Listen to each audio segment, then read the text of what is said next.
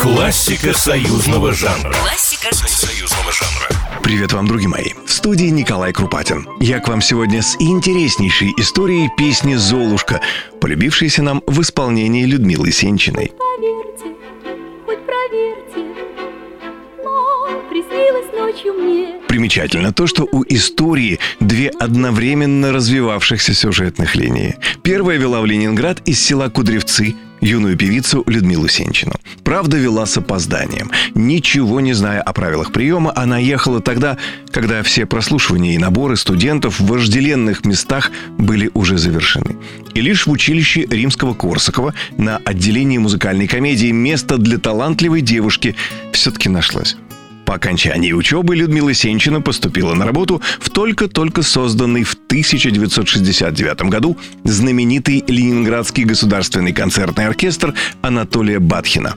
В том же году в театре имени Комиссаржевской, случайно встретившись, разговорились композитор Игорь Цветков и актер театра Илья Резник. Цветков интересовался, не завалялось ли у Ильи каких-нибудь стихов, подходящих для песен. Так в руки Игоря Цветкова и попало стихотворение «Сон в летнюю ночь» молодого актера, поэта Ильи Резника. И, полагаю, вы уже догадались, что речь о будущем знаменитом поэте-песеннике.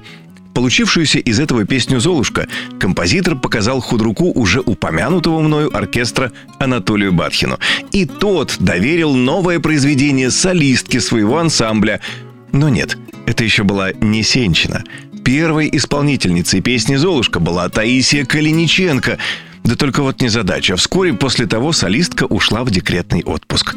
И лишь тогда Батхин предложил песню Людмиле Сенчиной – вот сейчас многие удивятся, но Сенчина на отрез отказалась петь почти детскую песню. В ее системе прекрасного были совершенно иные произведения, размашистые, модные.